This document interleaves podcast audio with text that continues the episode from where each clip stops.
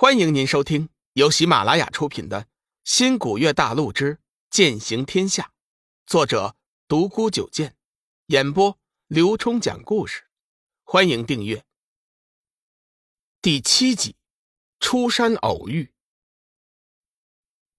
龙宇呀，小玉呀，今天呢，为师就送你们出山了。这次的特训虽然时间上比预期的短了一些。但是效果却大大出乎了我的预料啊！小玉啊，虽然你的幻月剑诀还没有修炼到第六层，但是今日你要下山，为师也不得不将仙剑幻月传给你。小玉欣喜道：“师尊，你说的可是真的？”“ 哈哈哈哈难道为师还会骗你不成？”玄冥子大笑一声，搓指成剑，引动幻月剑诀。一声轻笑之后，虚空中突然射出一道宛如流星般的光团。片刻之后，光团渐渐化作一把五尺长剑，吞吐着青色的剑芒。师尊，这就是仙剑幻月吧？小玉惊喜的问道。不错，这就是仙剑幻月。你现在可以试着用剑诀将其驾驭，师尊。可是我修为不够啊！小玉担心道。放心，师尊已经在幻月之上下了一道禁制，纵使你现在修为不够，也可以驾驭仙剑幻月。玄冥子鼓励道。小玉看了看龙宇。见后者用鼓励的眼神看着他，他心中顿时信心大增，轻喝一声，便飞身而起，手中的剑诀不停的变换。片刻后，终于将仙剑幻月握在手里。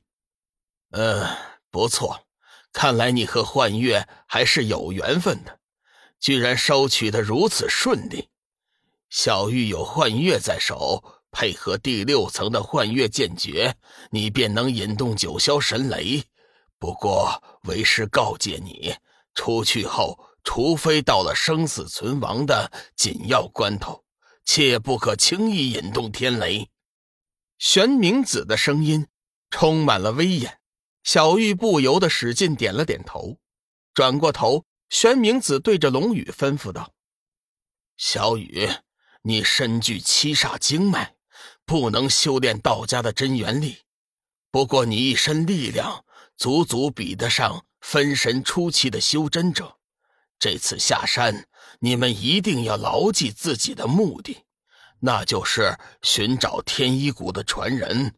为师算定，正道联盟会在近日之内举行正道大会，商讨对付魔门一事。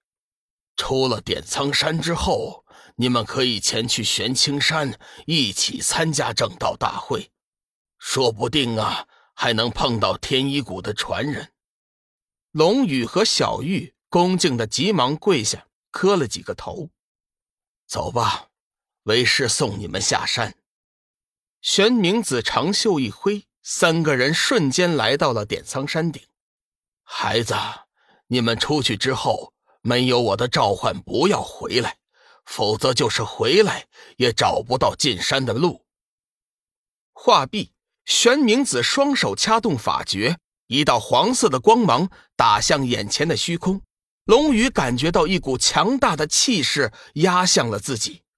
哼哼，一阵巨响后，眼前的虚空被撕裂了一个口子，一阵清风吹进来。去吧，快去吧。龙宇和小玉齐刷刷的跪下，再次向玄冥子磕头行礼。去吧，痴儿，又不是永别，我们还会再见的。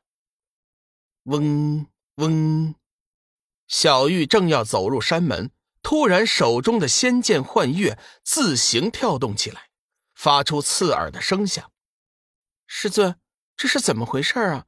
幻月似乎不想离开这里。透过剑身，小玉感受到了仙剑幻月的悲凉之意。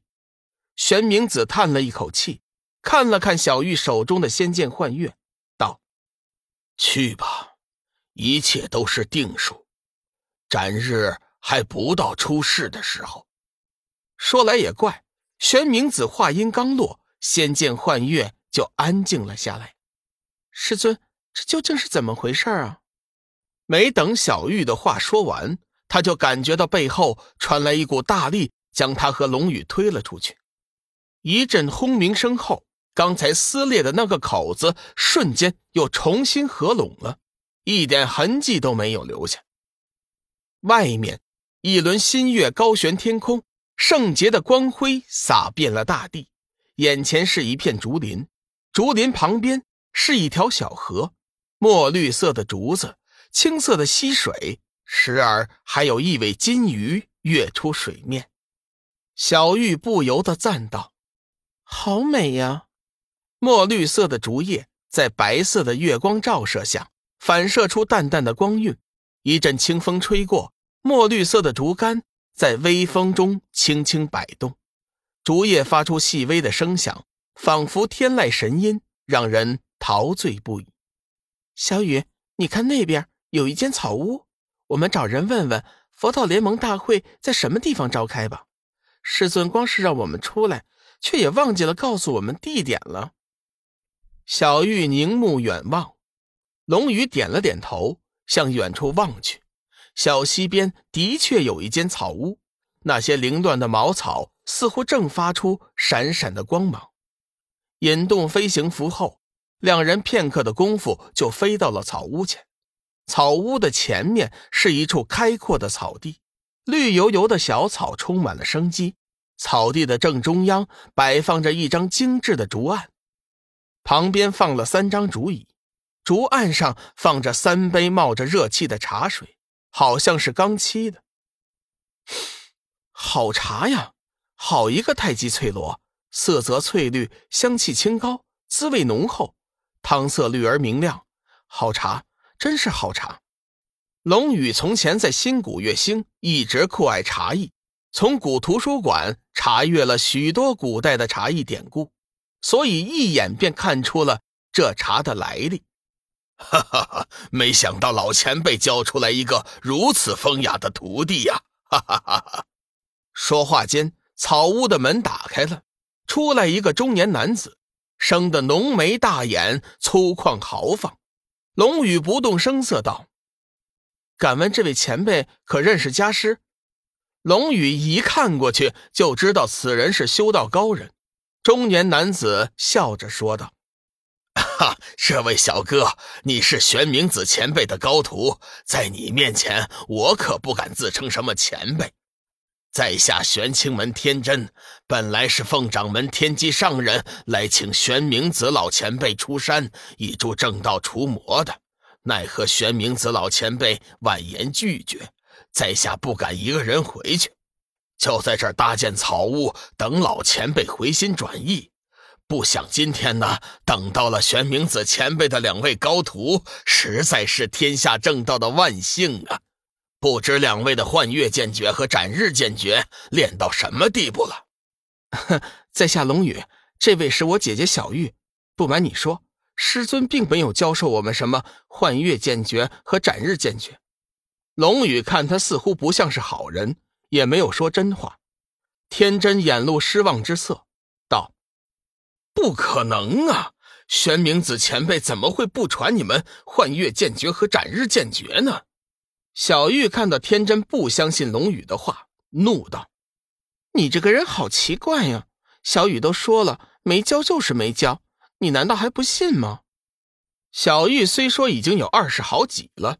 但是自小就一直生活在点苍山，于人情世故一点也不懂，说起话来是一点也不留面子。天真脸色微红，道：“哎呀，小玉姑娘，不是我怀疑龙兄弟的话，只是一时之间有点诧异，才有此一问，实在是没别的意思呀。”此时天真已经发现眼前的女子已经具备了小雨期初级的修为。只比他低上一级，心中不由得也重视了起来。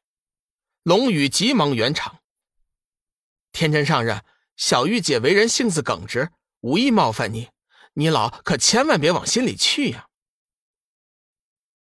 听众朋友，本集已播讲完毕，订阅关注不迷路，下集精彩继续。